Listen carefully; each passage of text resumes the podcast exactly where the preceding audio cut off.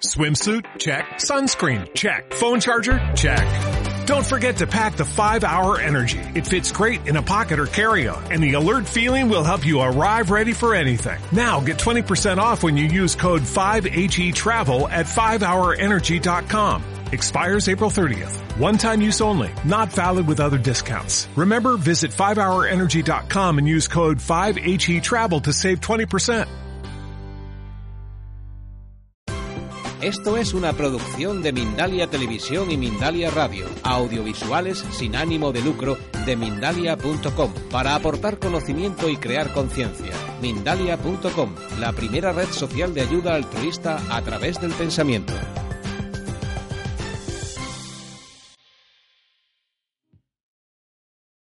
Muy buenos días, amigos.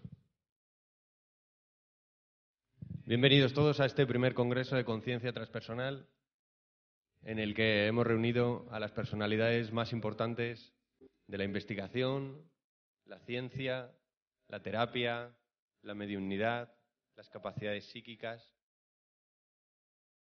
Hemos convocado aquí a España, a Madrid, a este auditorio, a importantes científicos, tanto de las investigaciones modernas como investigadores de lo antiguo en este congreso en el que vamos a hablar de la conciencia de la muerte y de la vida.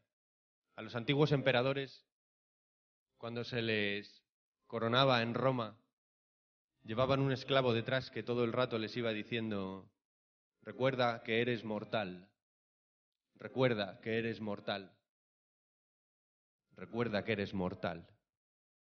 Porque como decía Castaneda en su obra, la muerte es la mejor consejera. Según Rabindranath Tagore, la muerte no es cuando se acaba la luz. La muerte es cuando apagamos la lámpara de la mesilla porque llega el amanecer. Tenemos que estar agradecidos de poder estar vivos lúcidos, en un entorno adecuado para poder reunirnos aquí a hablar de lo más importante, hablar de la vida, hablar de quiénes somos, hablar de qué va a pasar cuando pasemos al otro lado de la puerta. Para muchos, esa puerta siempre está cerrada, pero algunos han podido mirar un poco lo que hay al otro lado. Y esos que han podido mirar están aquí.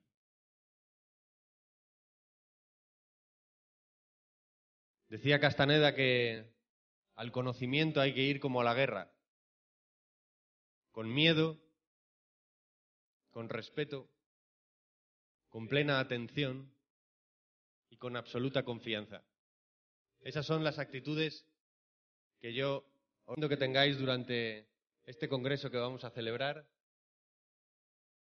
para que podáis sacar partido y podáis aplicar todo lo que aprendamos en, en las vidas. Vamos a dar la bienvenida ya al primer ponente. Él es Miguel Pedrero, es periodista e investigador, redactor de la revista Año Cero, miembro del programa Espacio en Blanco en Radio Nacional de España. Ha hecho cientos de reportajes sobre enigmas, sobre fenómenos.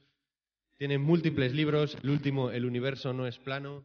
Y cuando yo le entrevisté en los vídeos de presentación de este congreso, él me dijo, yo le pregunté, Miguel, ¿qué es lo que ¿cuál es tu objetivo en el Congreso? Y me dice, mi objetivo, porque yo abro el Congreso, mi objetivo es fascinar. Vamos a dejar que Miguel nos fascine y vamos a recibirle con este fuerte aplauso.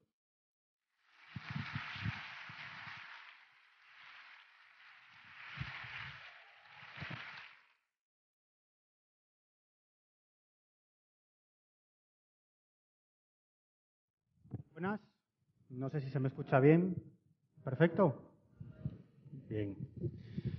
Bueno, efectivamente. Em, yo lo que trato es de, no sé si la palabra correcta o el verbo correcto es fascinar, pero al menos lo que voy a intentar con mi charla y lo que intento en todos mis trabajos es em, mostrar que vivimos en un mundo, en un universo absolutamente fascinante del que, del que no sabemos prácticamente nada.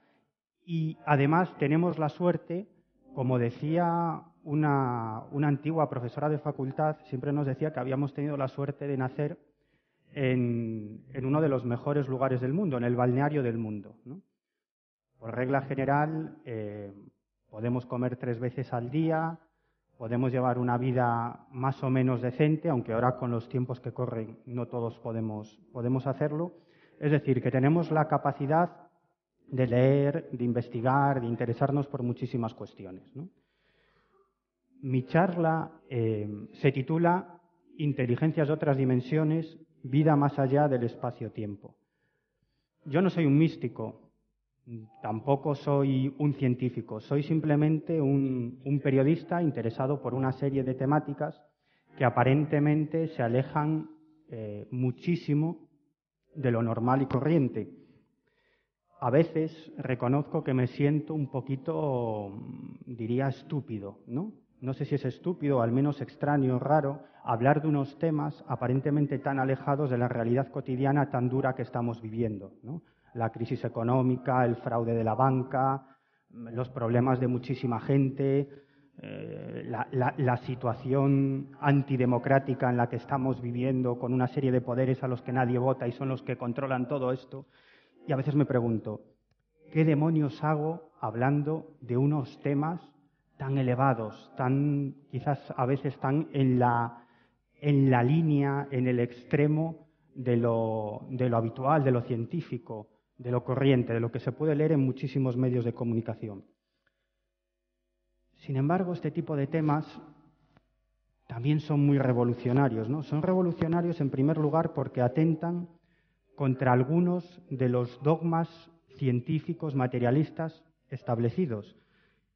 Y yo soy un gran defensor de la ciencia, del conocimiento científico y del avance científico. Pero es cierto que la ciencia, tal como está estructurada eh, en la actualidad yo a veces digo que es una mata esperanzas, ¿no?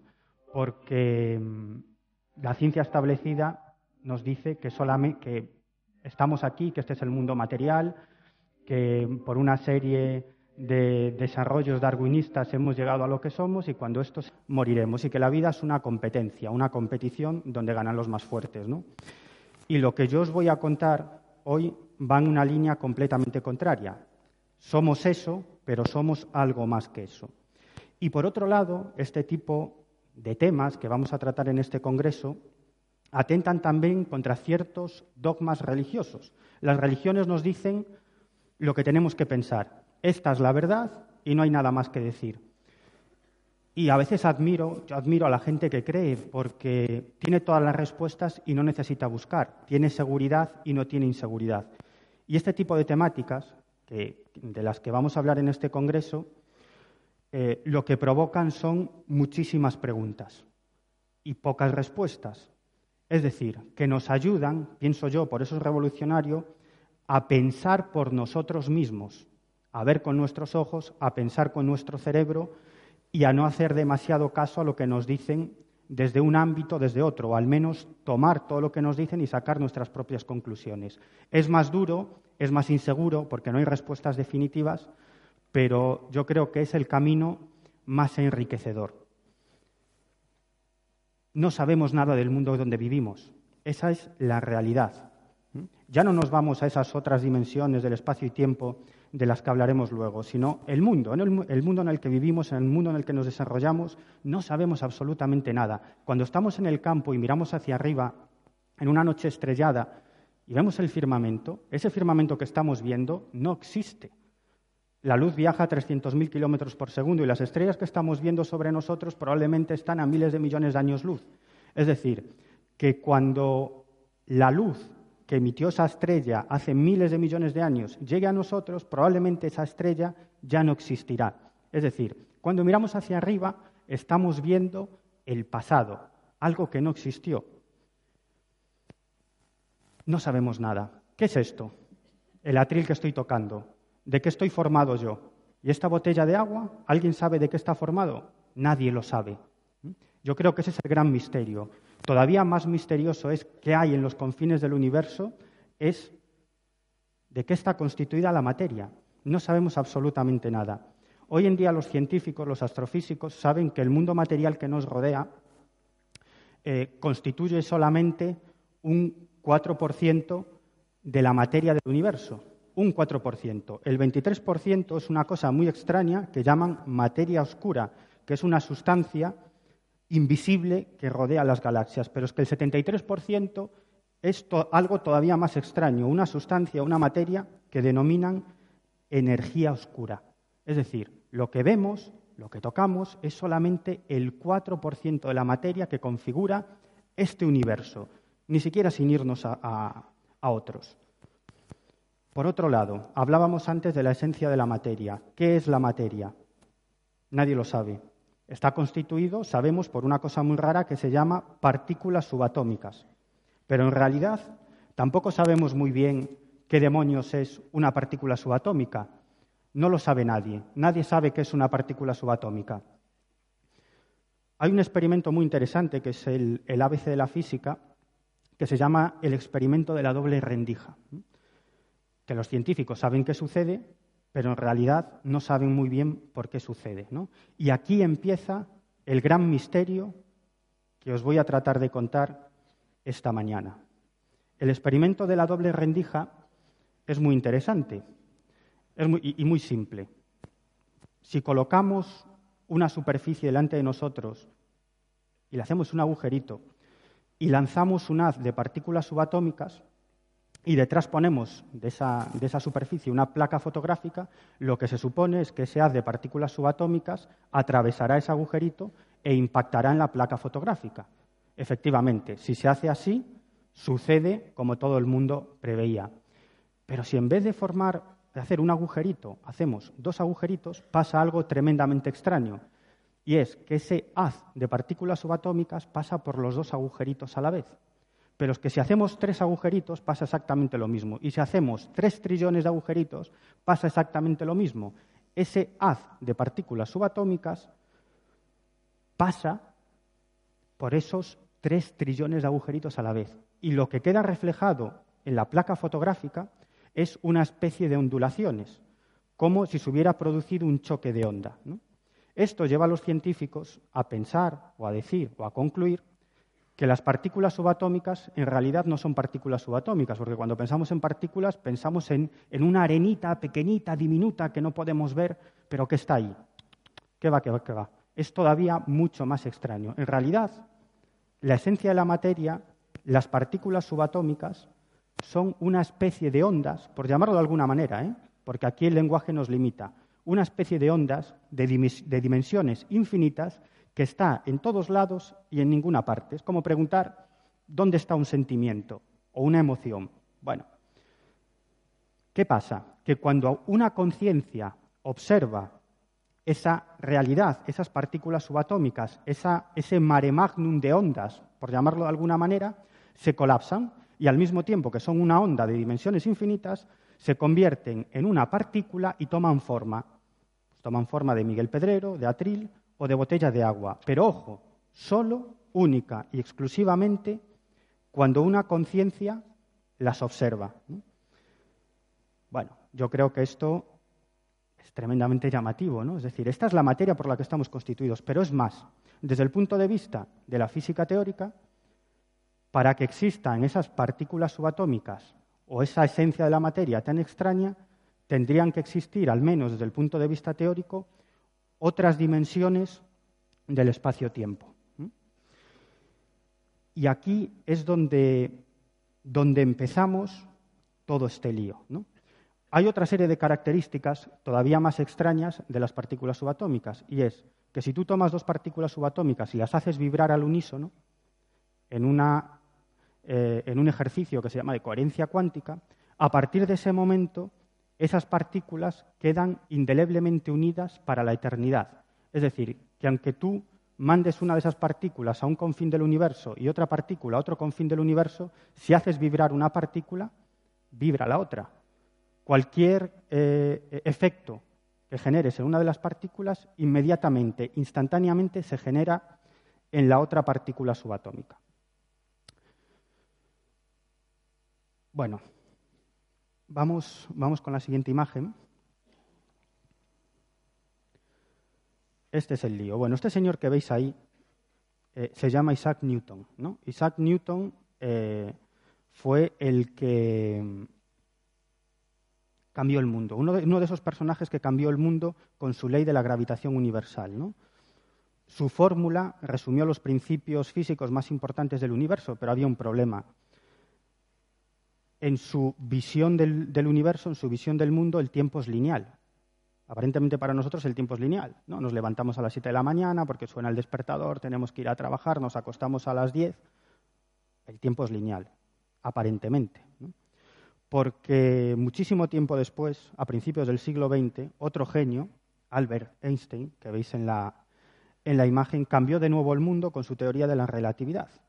Y Einstein descubrió algo extraordinario, y es que el tiempo no es lineal, que el tiempo varía dependiendo de ciertas condiciones. Por ejemplo, el tiempo varía dependiendo de la velocidad.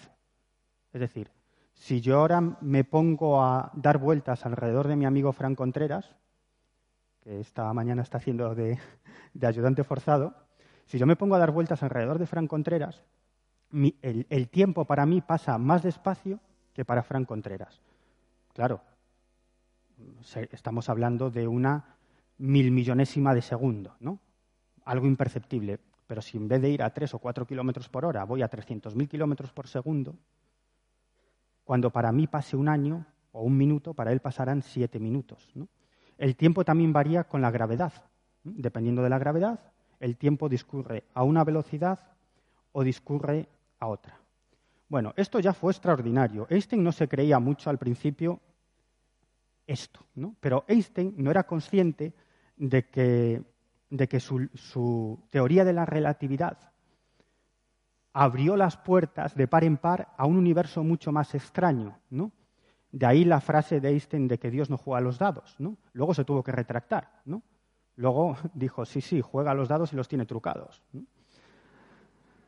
Porque ni él, ni él se creía las implicaciones tan increíbles que tenía su propia teoría. No se lo creía.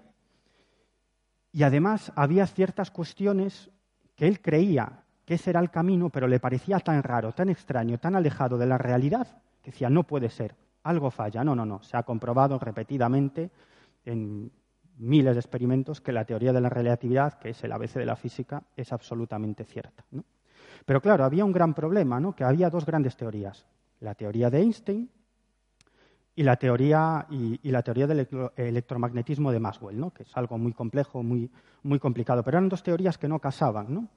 En el año 1919, Einstein recibe una carta de un desconocido matemático llamado Theodor Kaluza. Este hombre, de un plumazo, en una fórmula, resolvió el problema de la teoría de la relatividad de Einstein y del electromagnetismo de Maxwell. Y aquí empieza lo realmente fascinante. ¿Cuál era la solución? Añadir una nueva dimensión espacial. Tenemos largo, alto, ancho, más el tiempo, que se considera también una dimensión. Pues él añadió una quinta dimensión. Se, cuenta, se cuenta que cuando eh, Einstein leyó esa carta, pegó un salto. ¿no? Dijo, hombre, aquí está la solución. Pero esto cada vez se vuelve muchísimo más increíble. ¿no? Estamos hablando de una nueva dimensión del, espacial. Año 1926, siete años después. Otro físico y matemático, Oscar Klein, que veis en la imagen a mi izquierda, mejoró esa teoría de Theodor Kaluza y descubrió dónde se encontraría esa quinta dimensión espacial que no podemos ver. Se encontraría enrollada, digamos, dentro del mundo subatómico. Mediría 10 elevado a menos 33. Es decir, un montón de ceros delante del 1. Algo absolutamente imperceptible que no tenemos tecnología ni energía suficiente para captar, para observar o para siquiera atisbar indirectamente. Bueno, aquello fue increíble. Los físicos no se lo creyeron mucho. Dijeron, bueno, esta es la solución, pero parece tan increíble que lo dejamos a un lado. ¿no? La física avanza y llegamos a los años 70 y a los años 80. Se produce un, proceso de avance tecnológico brutal y empiezan a crearse los famosos aceleradores de partículas, ¿no? como el gigantesco CER que estamos acostumbrados a ver todos en los medios de comunicación y a leer artículos sobre, sobre este gigante. Básicamente lo que hacían los aceleradores de partículas era, como su propio nombre indica, acelerar partículas a velocidades cercanas a la de la luz e impactar unas contra otras. Es algo mucho más complejo, pero lo estoy resumiendo de una forma quizás un tanto burda. El caso es que cuando se produce ese impacto, los científicos lo que tratan de descubrir es que sale de ahí. Es decir, lo que tratan es de entrar cada vez más en esa esencia de la materia. Pero descubrieron algo sorprendente, y es que cada vez que se producía uno de estos impactos salían otras nuevas partículas subatómicas que no conocían. Bueno, total, que durante muchísimos años los físicos se convirtieron en una especie de catalogadores de partículas subatómicas. Había algo que no casaba. Ellos sabían que estaban en un camino equivocado. Bueno, ¿cómo puede ser que en la naturaleza existan infinitas partículas subatómicas? No tiene mucho sentido. Y es ahí, es ahí cuando algunos físicos se vuelven a la famosa teoría de Theodor Kaluza y Oscar Klein, esa quinta dimensión, es decir, la posibilidad de que existan otras dimensiones, tanto espaciales como temporales. Empiezan a trabajar en esa línea porque ven que es la, única salida. Y a partir de ahí surge la teoría de cuerdas, que es hoy en día no es una teoría heterodoxa para nada, es una teoría ortodoxa que es la base de la, de la física cuántica. ¿no? Bueno, ha habido muchas subteorías, discusiones entre los físicos, es algo muy complejo. Pero para resumirlo, desde el punto de vista de la cuántica, no existirían las partículas subatómicas. Esas cosas de las que os he hablado antes, esas ondas de dimensiones infinitas, por llamarlo de alguna manera, que en realidad no sabemos qué son ni dónde están, y que se colapsan solo cuando una conciencia las observa dando forma a la realidad material que nos rodea, bueno, dando forma que nosotros captamos de una determinada manera. Ojo, que no quiere decir que sea así. Tenemos una estructura física determinada y captamos esto así, pero no quiere decir que sea así. Bueno, el caso es que la teoría de cuerdas, que como digo, hoy en día constituye el armazón de la cuántica, es que en realidad ni siquiera existirían las partículas subatómicas estaríamos constituidos por una especie de cuerdas vibrantes, que también es una forma de ver una realidad compleja o de captar una realidad compleja, pero tampoco quiere decir que sea así, pero es una forma de que lo veamos. Es decir, la materia estaría constituida por una especie de, de cuerda vibrante que dependiendo de su modo de vibración, pues nuestros aparatos electrónicos captarían una u otra partícula subatómica es como la cuerda de una guitarra, con la que, podemos tocar mm, miles de, melodías o de músicas. Dependiendo de cómo vibre, nuestros aparatos electrónicos captan una u otra partícula subatómica. Ah, pero este aquí, que para validar esa teoría, la teoría de cuerdas, pues resulta que esa cuerda vibraría en 10 y 26 dimensiones. Y aquí ya empieza el gran lío. Es decir, que para que exista la realidad material tienen que existir otras dimensiones del espacio-tiempo. Y dependiendo del modo de vibrar de esa cuerda, nuestros aparatos captarían una u otra partícula subatómica, pero ni siquiera existen esas partículas subatómicas que ni siquiera los científicos saben qué demonios son esas partículas subatómicas que no se sabe dónde están y por qué se colapsan cuando una conciencia las observa. Si estamos rodeados si estamos rodeados de esas otras dimensiones espaciotemporales, yo creo que os preguntaréis por qué demonios no las vemos.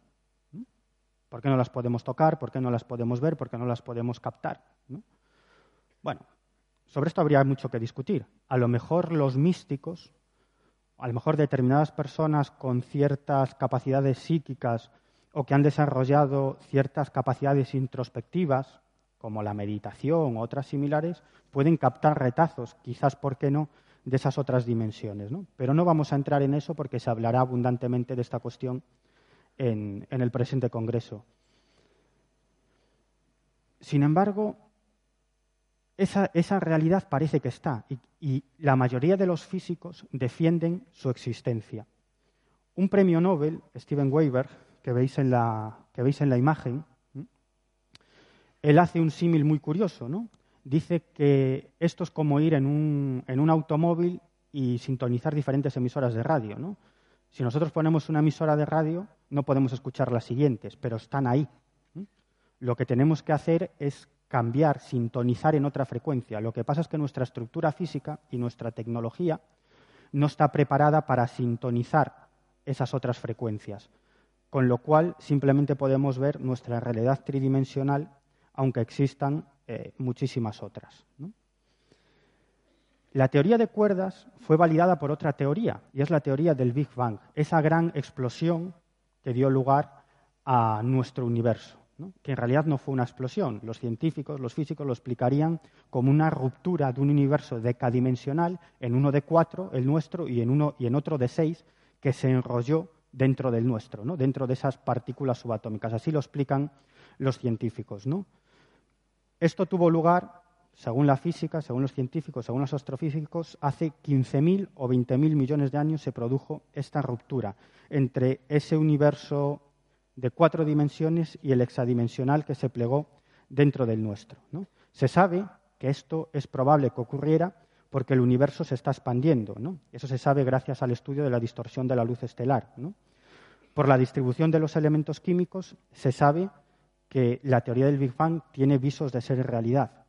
Se sabe también que los objetos más antiguos del universo tienen 15.000 y 20.000 millones de años, con lo cual también coincide con la teoría del Big Bang. Y por otro lado, los, los astrofísicos tenían la convicción de que debía existir alguna otra prueba de esa ruptura o esa gran explosión que fue el Big Bang. Algo debía existir. Y les llamaban una especie de eco cósmico. ¿no? Ellos creían que debía haber una especie de eco cósmico que podría captarse de alguna manera, ¿no? pero no daban con ello. En el año 1978, dos astrofísicos, Arno Pencias y Robert Wilson, que vemos en la imagen, descubrieron ese eco cósmico que denominaron radiación de fondo. Además, era muy, fue muy curioso ¿no? cómo, cómo ocurrió este descubrimiento, porque ellos trabajaban en un radiotelescopio y, habían, y captaban una serie de frecuencias extrañas. Pensaban que se debía a que en la superficie del radiotelescopio había una capa de mierda de pájaro. Para decirlo claramente. Total, que se pasaron semanas limpiando el radiotelescopio pues, hasta que descubrieron que ahí no había, no había rastro de mierda de pájaro. Y así fue como se descubrió, así como se, fue como se descubrió esa otra radiación, esa radiación de fondo, ese eco cósmico que dio visos de realidad a la teoría del Big Bang. Es decir, que el Big Bang y la teoría de cuerdas son el reverso y el anverso de la misma teoría. Es decir, que los físicos, los astrofísicos, están cada vez más cerca de descubrir hasta cierto punto la esencia de la materia o el secreto o gran parte del secreto del universo. De hecho, los científicos suelen decir que conocen todo del universo hasta 10 elevado a menos 43 segundos, es decir, 41 ceros delante del 1. ¿No? Hasta ahí saben lo que ocurrió. Claro, la gran pregunta es, ¿qué ocurrió antes? ¿no? Esa es la gran pregunta. Otra gran pregunta es, si existen eh, esas, esas eh, otras dimensiones, ¿podemos, ¿podríamos viajar a esas dimensiones, a esas otras dimensiones del espacio-tiempo con la tecnología adecuada? Pregunta. Respuesta. Desde el punto de vista de la física, sí. Einstein trabajó durante toda, durante toda su vida eh, con, uno de sus mejores colaboradores, Nathan Rosen. Einstein y Rosen al final concluyeron, Einstein a regañadientes, porque como os digo, él creía que esta realidad que había abierto su teoría de la relatividad era muy extraña y atentaba directamente contra sus convicciones, pero al final tuvo que admitir que la realidad efectivamente es mucho más extraña de lo que se pensaba. Es decir, que Dios no solo juega los dados, como decía antes, sino que además juega y los tiene trucados. Y Einstein y Rosen llegaron a la conclusión de que efectivamente existen una serie de puentes, agujeros de gusano, que conectarían esas otras dimensiones o esos otros universos paralelos con el nuestro. pero desde su punto de vista, en base a las teorías y a las fórmulas que desarrollaron, era imposible que nada ni nadie atravesase esos puentes dimensionales.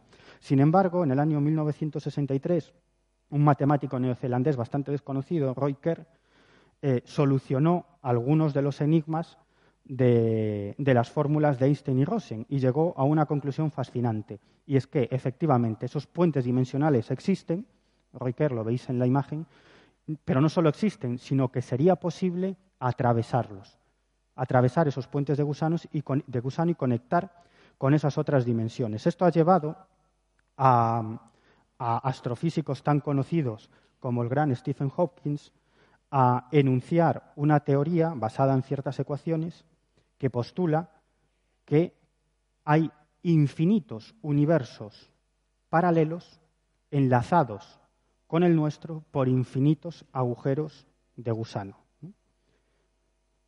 Es decir, que desde el punto de vista de la física existirían esas otras dimensiones del espacio-tiempo, desde el punto de vista de la física, teórica. Pero claro, yo no he venido aquí a hablar de ciencia, nunca, os acabo de echar un rollo importante.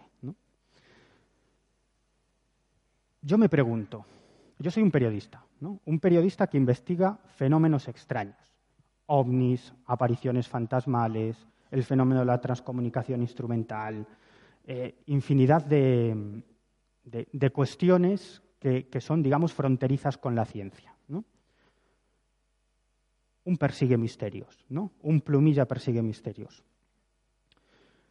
Claro, cuando uno lee de física o descubre todo esto que os acabo de contar y tiene la oportunidad de investigar estas otras cuestiones, uno tiene, tiende a observar cierta relación. Yo me pregunto, el enigma ovni, el enigma de las apariciones fantasmales, el enigma de las apariciones sobrenaturales, eh, los, saltos los fenómenos de saltos espaciotemporales, es decir, todas esas cosas en las que he perdido mucho tiempo, según algunos de, o gran parte de mi familia, investigando cosas que no tienen ninguna utilidad práctica, eh, pues ese tipo de cuestiones quizás, quizás, quizás tengan algo que ver con todo lo que os he contado. Recuerdo que en cierta ocasión venía en autobús de, uno de mis viajes persiguiendo ovnis, otro caso más para el archivo, y mi padre diciéndome, ¿dónde estás? Otra vez perdiendo el tiempo por ahí, en vez de hacer cosas útiles. Y, estaba leyendo un libro de uno de los grandes, de los grandes, ya se me ha adelantado Frank, me lee la mente, se está produciendo un fenómeno telepático. Estaba leyendo un libro de uno de los grandes físicos teóricos, que es Michio Kaku.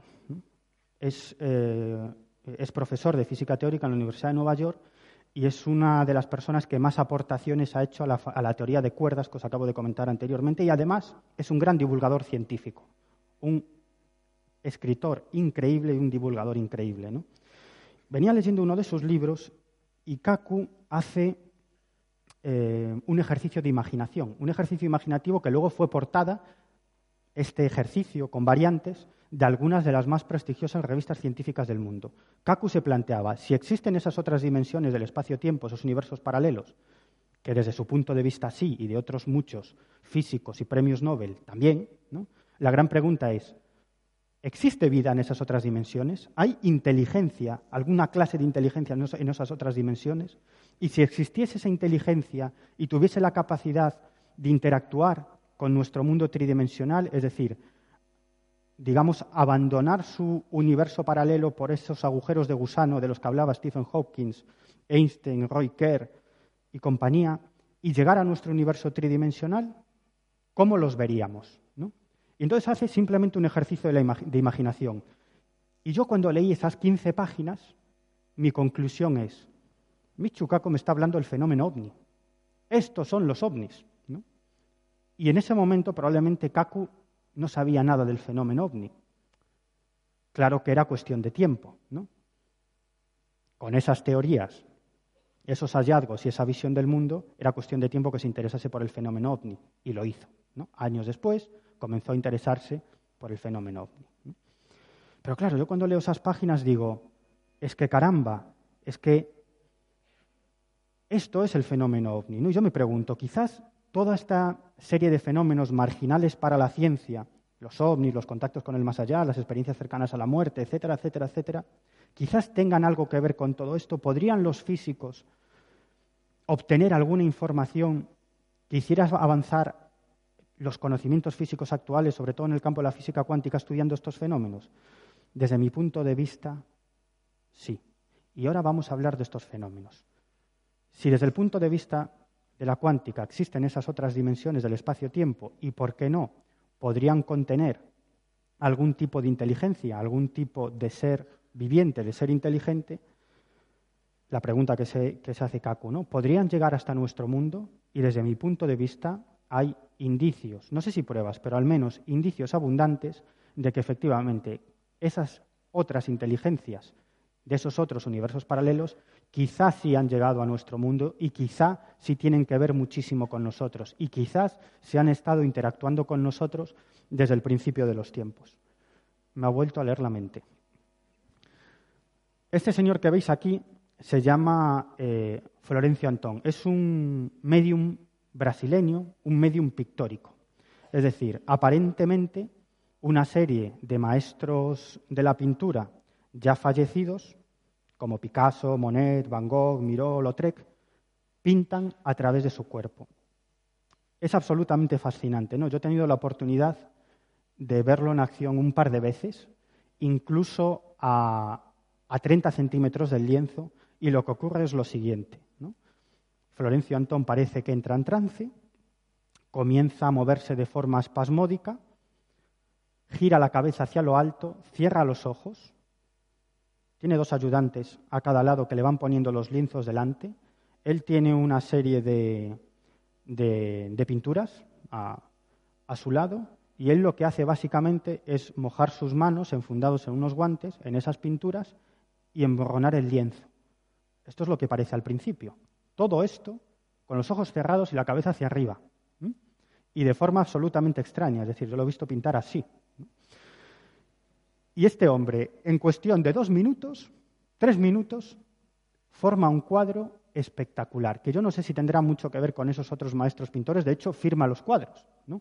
Es decir, esos maestros pintores firman esos cuadros, ¿no? ¿Cómo es posible que en una hora o en una hora y media, pues haga, pues no sé, 30 cuadros, 40 cuadros? Además es curioso, porque al principio lo único que ves es un borrón de pinturas, y aquello parece que de forma mágica va tomando forma hasta dar lugar a algunas de estas pinturas.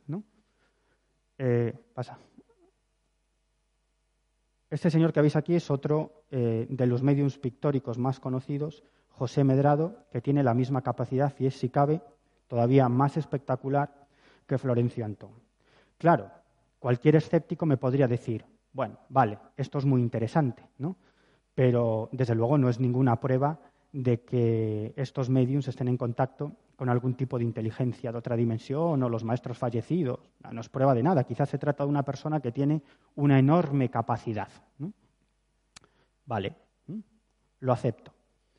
Lo que pasa es que en los últimos años ha surgido un fenómeno mucho más interesante también en el campo, podríamos encuadrarlo en el campo de la mediumnidad, pero hete aquí que hay un elemento que diferencia este fenómeno del de la mediunidad clásica. Y es que en este caso algo, no sabemos qué, interactúa con aparatos electrónicos. Aquí ya no podemos hablar de, cuestiones psicológicas, de alguna capacidad extraña de los medios, no, no, estamos hablando de algo mucho más serio. Me estoy refiriendo a la transcomunicación instrumental, es decir, una serie de personas, algunos de ellos científicos de primer nivel, que están en contacto con alguna clase de inteligencia, para ellos seres desencarnados, seres fallecidos, que conectan con ellos a través de una serie de aparatos electrónicos y se produce una conversación en tiempo real. Es decir, en esto ya trascendemos la, clásica psicofonía, sino que se produce eh, una conversación, ¿no? Y de hecho yo he estado presente en algunas de estas, de estas sesiones. Una de las personas que veis ahí se llama Anabela Cardoso, en la imagen superior, Es una diplomática de carrera portuguesa que habla seis idiomas, ocupó altos cargos en el Ministerio de Asuntos Exteriores de Portugal. Y esta mujer, que no creía en nada de esto, por una serie de cuestiones personales empezó a experimentar con el, tema de la transcomunicación instrumental. Y conectó con una serie de entidades que dicen transmitir desde otro lado, se hacen eh, su centro emisor lo denominan Estación Río del Tiempo, que no conectan solo con ella, sino también con otros investigadores o con otros transcomunicadores en todo el mundo y ofrecen una serie de mensajes. Y en el caso de Anabela, le transmitieron que ella tenía una misión. Su misión era que científicos de primer nivel se interesasen por el tema de la transcomunicación instrumental para demostrar que existe vida después de la vida. Ese es el encargo que le dieron las voces del otro lado, que llegan a mantener conversaciones con ella en diferentes idiomas, porque como os he dicho, habla seis idiomas, ¿no? En inglés, en portugués, en alemán, en italiano, incluso ya rizan el rizo y hay frases con palabras en diferentes idiomas. El señor que veis abajo se llama David Fontana, falleció hace algún tiempo, fue vicepresidente de una de las mayores organizaciones de investigaciones psíquicas del planeta la SPR, y David Fontana en una ocasión se encontraba en casa de, Anabela Cardoso y las voces lo saludaron. Le dijeron, How are you, David Fontana? Y Fontana, que era muy escéptico, siempre fue muy escéptico, dijo, Can you repeat? ¿Puedes repetir esto? Y las voces le dijeron, How are you, David Fontana? Esto es solo un ejemplo. En la siguiente imagen, el señor que va a aparecer eh, en, la parte, inferior se llama Marcelo Bacci. Marcelo Bacci es uno de los transcomunicadores más importantes del mundo. Vive en Grosseto, en Italia, y hasta hace algún tiempo realizaba una serie de sesiones abiertas al público. Por supuesto, él no cobra absolutamente nada. Normalmente a estas sesiones van familias que han perdido a seres queridos, normalmente niños, hijos, y tratan de conectar con, esos familiares fallecidos a través de una vieja radio a válvulas por la que surgen esas voces. Em, antes de cada sesión aparece una voz que se, denomina el sabio, o ofrece o transmite una serie de mensajes y a partir de entonces comienzan a entrar las voces de esos seres fallecidos que intentan conectar con sus familiares. Normalmente son mensajes cortos en los que simplemente les dicen que están bien y que estén tranquilos. ¿no? Es decir, que Marcelo Bacci realizaba, que ya no lo hace, pues yo creo que una labor social. Bueno, el caso es que Anabela Cardoso y otra serie de, y un grupo de científicos, entre los que estaban físicos teóricos, ingenieros de sonido, técnicos electrónicos, etcétera, decidieron hacer una investigación como Dios manda para tratar de averiguar lo que ocurre en las sesiones de contacto de Marcelo Bacci, en las sesiones de transcomunicación instrumental. Llevaron a cabo todo tipo de controles en la sala. Le llegaron a quitar las válvulas a la radio, a apagar, apagar esa radio, etcétera, etcétera. Y las voces seguían surgiendo. Es más, surgió esa voz del sabio que deseó feliz Navidad a los presentes, les llamó por su nombre habló con ellos en diferentes idiomas, porque eran personas científicos de diferentes nacionalidades, e incluso llegó a hablarles sobre cuestiones que solo ellos conocían. En el caso de Anabela, fijaros qué intrascendente, la voz le pregunta cuándo te vas a comprar el coche. Y Anabela efectivamente estaba pensando en comprarse un coche. Uno de los mensajes que tuvo lugar ese día, el 5 de diciembre de 2004, en, en ese experimento, esa voz les dijo a los experimentadores, Sabemos todo de, vosotros. La energía que interviene no comporta cambios en vuestra física. Es decir, estáos tranquilos que no os va a pasar nada. ¿no? no estáis todavía preparados para recibir esta realidad. El señor que veis en la imagen superior se llama Daniel Goulart. Es probablemente el máximo experto del mundo en identificación de voces y sonidos. Alguien que ha trabajado para la judicatura italiana, para el FBI, para agencias de inteligencia, etcétera, etcétera, etcétera, etcétera.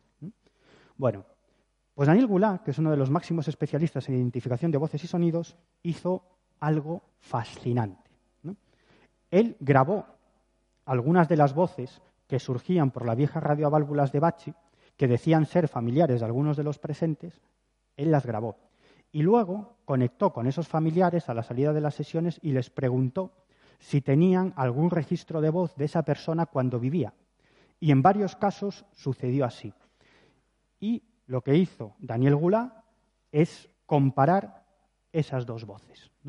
Y curiosamente, en algunos casos, como el caso de Chiara Lenzi, una muchacha que falleció, y el padre conservaba algunos mensajes que cuando Chiara vivía le había dejado en el contestador automático, diciéndole, papá, llego un poco tarde porque he perdido el bus. Bueno, en realidad, como suele suceder, estaba, estaba de cachondeo con sus amigos. ¿no? Pero el, padre guardaba esos, esos mensajes, ¿no? y lo que hizo Daniel Gula fue compararlos. Y el parecido era del 95%. Eso en un juicio se considera prueba judicial. Es más, comparó eh, una voz que se conserva de Marconi, del famoso inventor, con una voz que surgió del aparato de, de Bacci diciendo que era Marconi. En este caso, la similitud era del 97%, es decir, también sería prueba judicial. Y además Goulart hizo algo, hizo algo más interesante todavía, y es eh, aislar las características de una voz paranormal, una voz psicofónica. Me acuerdo que durante una entrevista me explicó esto, durante un par de horas, eh, de forma bastante concreta, ¿no? Entendí un poquito, ¿no? Porque esto es muy complicado. Yo le decía que sí, que sí, muy interesante, pero en realidad no estaba entendiendo gran cosa. Y, pero es muy interesante porque Daniel Goulart lo que hizo fue aislar las características de una voz psicofónica de una voz paranormal y, ojo, de una cacatúa. Entonces te dice, mira, la cacatúa tiene estas características y las puede trasladar a una gráfica. La voz humana tiene estas características y se puede trasladar a una gráfica. Y la voz paranormal tiene estas características y se puede trasladar a una gráfica. Es decir, que gráficamente podríamos saber si una voz es paranormal, es humana, es un fraude o es una voz de una cacatúa. Otro fenómeno que, que quizás tiene mucho que ver con todo esto que os estoy contando, con la existencia de esas otras inteligencias del espacio-tiempo, es el fenómeno ovni. ¿no? Mi tema preferido, en el que he perdido muchísimo tiempo, esfuerzo y dinero, todo el del mundo. Como diría mi padre, total paná. Si nosotros le preguntamos a alguien si ahora salimos a la calle y vemos a la primera persona que pasa y le preguntamos, ¿usted cree en los ovnis? Algunos te dirán, pues yo no, creo que eso son paridas. Y otro te dirá, sí, sí, sí.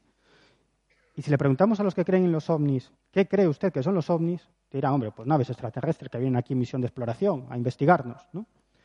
Esto es lo que cree el común de los mortales, pero los que llevamos mucho tiempo investigando el fenómeno ovni sabemos que esto no es así, que el fenómeno ovni nada tiene que ver con naves materiales de chapita que vienen de otros planetas a pegar sustos a conductores, a aterrizar en, campos de cultivo de labradores y, eh, en, hacerle la puñeta a los militares de cuando en vez, ¿no? más de lo que nos pensamos. Esto es algo mucho más complejo. Cuando me preguntan qué es el fenómeno ovni, yo siempre digo que son carros de brujas. Entonces la gente se me queda mirando y me dice, joder, pensábamos que estaba loco, ¿no? Trillado con esas cosas en las que anda siempre metido, pero ahora ya se le ha ido la pelota completamente, ¿no? Digo esto porque los ufólogos clásicos, los investigadores clásicos, dicen, ah, hoy en día sabemos que, que los ovnis son naves extraterrestres que nos vienen a visitar de otros planetas, pero nuestros antepasados, que eran medio estúpidos, pues no lo sabían y para ellos eran dioses, eran los ángeles, eran demonios, ¿no?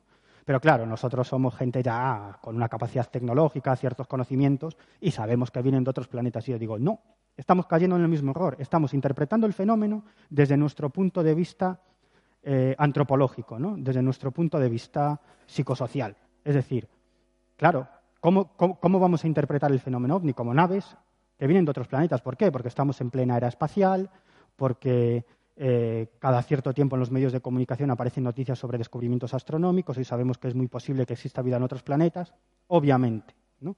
Pero en el fondo no deja de ser exactamente igual a lo que, a lo que ocurría eh, con nuestros antepasados que decían son carros de brujas o son los dioses. Lo interpretaban desde su punto de vista.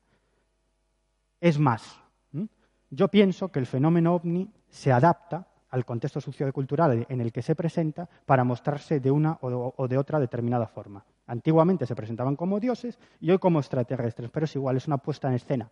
Ni son dioses ni son extraterrestres. Otra pregunta que, se hacen, que se hace la gente en una conversación habitual cuando hablo del fenómeno ovni, la pregunta es ¿y por qué no se presenta? ¿No? ¿Por qué no dicen, oye, estamos aquí, somos nosotros? ¿No? Y yo siempre pregunto lo mismo, ¿tú tienes perro? Sí. ¿Cómo te presentas tú ante tu perro? Tu perro te puede ver, sabe que existes, pero tú te puedes presentar, ¿no? Decirle, no, yo soy Miguel Pedrero, soy periodista, persigo ovnis, ahora tengo un gran problema porque tengo que hacer la declaración de la renta y tengo un follón enorme. ¿Tú le puedes decir eso a tu perro? El perro nunca va a poder saber quién eres tú en realidad, pero tú sí te puedes comunicar con tu perro. Un poco quizás es lo que pasa con el fenómeno ovni. ¿no? De algún modo se está estableciendo un sistema de comunicación con nosotros, pero quizás no puede presentarse ante nosotros porque no estamos preparados para saber qué son. ¿Qué van a decir? Pues mentir, como siempre. Si antes eran dioses, antes eran brujas, ahora son extraterrestres, mañana vete tú a saber qué serán, pero probablemente no son ninguna de esas cosas. Cuando leía a Micho de lo que os hablaba anteriormente, y, él hablaba de cómo esas inteligencias de otras dimensiones podrían venir aquí y mostrarse ante nosotros, digo, esto es el fenómeno ovni. ¿no? Imaginaros que en esta libretita hay vida y que esto es un universo de dos dimensiones y que aquí viven unas personitas que le llamamos planilandeses, ¿no? es decir, que viven en Planilandia. Yo, que soy un ser de la tercera dimensión y estos de aquí que viven en dos no pueden nunca saber qué es la tercera dimensión, pues imaginaros que yo soy un ser de la tercera dimensión, de pronto decido tocarles un poquito los bigotes y pongo mi dedo aquí. Ellos lo único que verán es una cosa que se materializa y cuando yo aparto el dedo se desmaterializa. Dirán, oh, magia. No, no, soy un ser de una dimensión superior. Además, yo tengo la capacidad de observar lo que sucede en Planilandia desde un punto de vista elevado. Es decir, soy omnisciente y omnipotente. Puedo saber todo lo que pasa. Es decir, ¿qué sería yo para un habitante de Planilandia? Dios. Yo sería un Dios. Y en realidad no soy un Dios. Soy un ser que vive una dimensión superior. Quizás es lo que ocurre con el fenómeno ovni. ¿no? Quizás inteligencias de otras dimensiones están interactuando con nosotros y para nosotros son simplemente dioses. Y a lo mejor simplemente es una cuestión tecnológica. Si nosotros no volamos por los aires dentro de unos años, quizás en 200, 300 años tengamos esa capacidad de manejar a nuestro antojo el espacio-tiempo en ese, mismo momento se abriría la puerta para convertirnos en dioses, ser inmortales, omnipotentes y omniscientes. Y quizás, quizás solo es una cuestión de, tecnología. Cuando uno sigue muchos casos de ovnis, muchísimos, llega a la conclusión de que, esto no es como parece. Es decir, cuando uno ha escuchado muchos casos de encuentros cercanos con ovnis, y aparentemente son encuentros casuales, uno, después de escuchar 500 relatos, llega a la conclusión que no son nada casuales. Yo hay unas características en los relatos de los testigos que llamo marcas de veracidad. Son elementos marginales en el relato que aparentemente no aportan nada, que la mayoría de los periodistas investigadores tienden a dejarlos de lado porque le quitan credibilidad al relato, pero que desde mi punto de vista se lo dan. Cuando escuchas a una persona diciendo, yo iba conduciendo por una carretera y de pronto apareció un objeto extraño, se paró delante de la carretera, bajaron unos seres, yo salí del coche y dije, ¿qué es esto? Bueno, esto que es un, caso clásico de encuentro en carretera, en un momento determinado el testigo te dice, oye, pero fíjate qué raro, mira que estoy acostumbrado a circular por esa carretera a esas horas y siempre hay un tráfico endiablado. Ese día no pasó ni un solo coche. ¿no? Esto si lo escuchas una vez dices casualidad. Si lo escuchas 500 dices como diría el gran JJ Benítez, casualidad, lo dudo. Es otra cosa. Estamos hablando de una inteligencia que tendría la capacidad de despejar el teatro de operaciones para que esa persona o ese grupo de personas observaran ese fenómeno en ese determinado momento. Es decir, no son las naves de chapa que bajan y se encuentran casualmente los testigos con ellas. ¿no? Hay algo más, hay una interacción con, con esa persona, con ese grupo de personas, para que sean testigos de un fenómeno, simple y llanamente para que sean testigos de un fenómeno. ¿Con qué objetivo? No lo sé, pero vosotros pensad que si el fenómeno ovni es universal, sucede en casos todos los días, en todos los pueblos, en todas las ciudades, uno puede decir, ¿cuál es la finalidad de tanto esfuerzo? ¿no? Quizás un cambio de conciencia.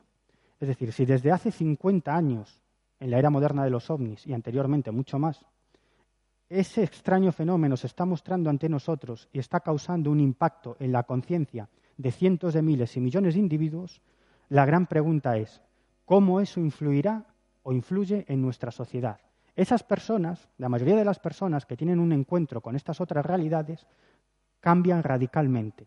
Se produce en ellos un cambio de conciencia, es decir, se produce una ruptura en su mundo tranquilo, monótono y seguro en el, que, en el que vivían y descubren que el mundo es absolutamente fascinante. Se empiezan a interesar por cuestiones de astronomía, científicas, viajes espaciales, historia, política. Es decir, se produce un cambio de conciencia. Y esas personas influyen en, otras personas, que a su vez influyen en otras personas. Y eso acaba trasladándose a los medios de comunicación, a la prensa, a la radio, a la televisión, y crea la cultura popular. Es decir, el fenómeno ovni está no solo interactuando con nosotros, sino está influyendo en nosotros y cambiando la sociedad hasta un punto que no nos podemos imaginar, ¿no? Y de una forma silenciosa, de una forma eh, absolutamente eh, callada, sin que nos demos cuenta. ¿no? Quizás ahí está la realidad del fenómeno ovni. Creo que, voy mal de tiempo, pero solamente cinco minutos más. Dentro del fenómeno ovni hay una situación realmente fascinante que se llaman oleadas, oleadas ovni. Es decir, en un determinado momento, en un lugar geográfico concreto, empiezan a aparecer ovnis a mogollón. Comienzan a verse ovnis, filmaciones, encuentros cercanos, ovnis que aparecen sobre bases militares, etcétera, etcétera, etcétera. Y aquello se convierte en un carrusel. Yo he tenido la suerte de vivir dos de estas grandes oleadas, la, de, la oleada gallega del año 95 y el año 96 y el 2011, hace poquito, aunque los medios de comunicación hablaron de eso, en la zona centro de la península ibérica con mi amigo Fran Contreras, que seguimos muchos de estos casos. Te me has adelantado mucho vuelve para atrás. la telepatía ha fallado, más para atrás. Bueno, ese señor que veis, ahí se llama Jacques Vallée, es un astrofísico y es quizás el mejor investigador del fenómeno ovni de toda la historia. Cuando dicen es que no hay astrofísicos que se interesen por los ovnis, digo, los dos mejores investigadores del fenómeno ovni son astrofísicos, el doctor Allen Hynek y el doctor Jacques Vallée. Bueno, pues Jacques Vallée descubrió algo fascinante.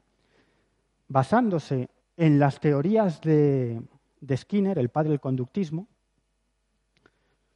este hombre desarrolló una serie de experimentos, Skinner, financiados por los servicios de inteligencia, concretamente por la eh, Oficina de Investigaciones Navales de los Estados Unidos, que es una tapadera eh, de, las agencias de inteligencia norteamericanas, llevó a cabo varios experimentos en el que trataba eh, de reforzar, digamos, las capacidades o las actitudes de determinados animales. ¿no?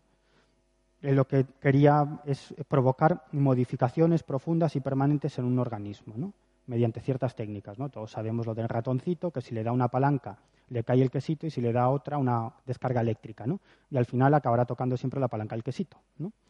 Bueno, pues Skinner descubrió algo fascinante y es que por mucho que queramos modificar o influir eh, en la forma de actuar de un organismo si eh, e, ese ejercicio, ese refuerzo es monótono, el organismo no solamente deja de aprender, sino que vuelve hacia atrás. Es decir, retrocede en su aprendizaje. Es decir, que para producir modificaciones profundas y permanentes en un organismo hay que combinar esa monotonía y golpes de efecto. Y, y Jacques Vallée dice, eso es el fenómeno ovni monotonía, casos como todos los días, casos como siempre, ovnis aquí y allá, y finalmente ese golpe de efecto. Bueno, me están diciendo que ya tengo que acabar, os voy a contar simplemente en un minuto, pasa, pasa, pasa. Bueno, eso en otra ocasión. Os voy a contar una historia simplemente para que veáis cómo funciona el fenómeno ovni en 30 segundos. No, no, vuelve para atrás, vuelve para atrás. Vuelve atrás año 1896-97, tiene lugar en Estados Unidos una oleada de ovnis, hace 120 años. Pero claro, ¿qué ovnis? Dirigibles, ¿no? Paso atrás. Dirigibles como los que veis, paso atrás. Dirigibles como los que veis en la imagen. Es decir, ¿qué volaban entonces? Dirigibles. ¿no?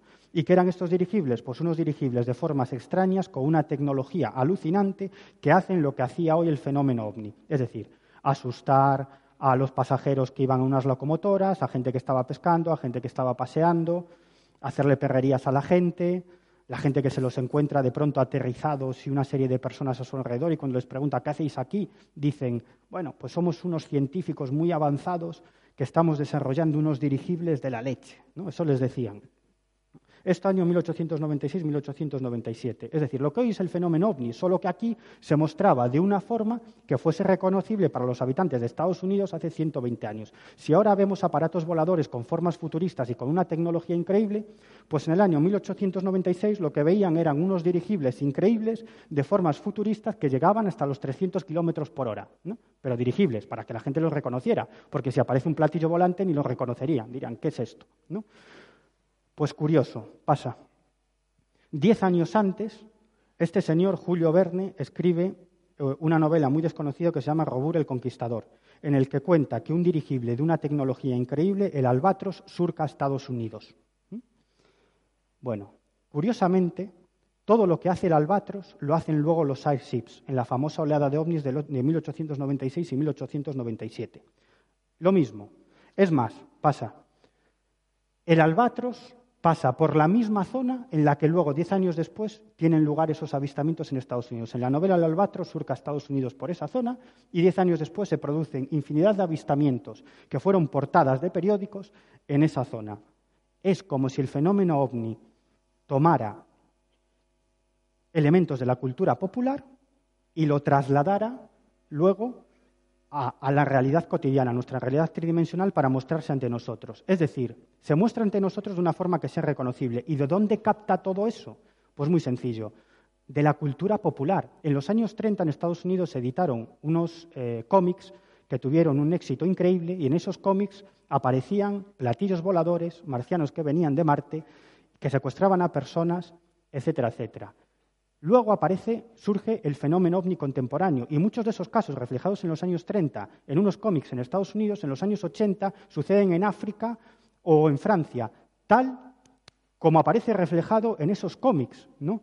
Y, un, y un escéptico diría, bueno, lo podemos explicar como una cuestión psicológica, sociológica, psicosocial. No, pero los ovnis aterrizan, son fotografiados, son vistos, son captados en el radar. Y quizás en otra ocasión os contaré historias, que en realidad es lo que me gusta, sobre casos de ovnis con implicación militar, ¿no? Casos en los que la serie de Expediente X se queda en pañales y sucedidos aquí en España. Es decir, que hay pruebas evidentes para decir algo hay. Sin embargo, ¿qué es lo que hay? Desde mi punto de vista, y termino, algo que capta elementos de nuestra cultura popular que sean reconocibles para nosotros, para de ese modo presentarse ante nosotros de una forma que no nos llame la atención y que, y que podamos comprender dentro de nuestra estructura social.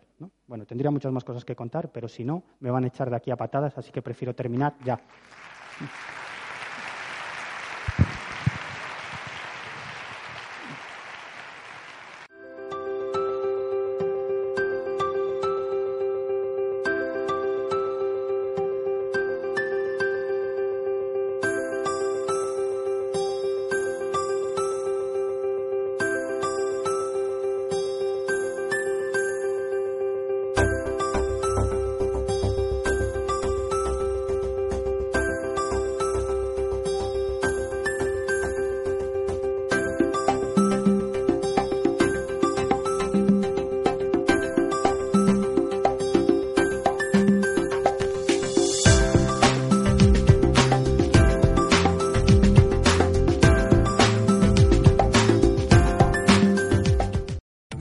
Potencia tu primavera con The Home Depot. Obtén una potencia similar a la de la gasolina para podar, recortar y soplar con el sistema OnePlus de 18 voltios de Ryobi desde solo 89 dólares. Potencia para podar un tercio de un acre con una carga. Potencia para recortar el césped que dura hasta dos horas. Y fuerza de soplado de 110 millas por hora. Todo con una batería intercambiable. Llévate el sistema inalámbrico OnePlus de 18 voltios de Ryobi. Solo en The Home Depot. Haces más. Logras más.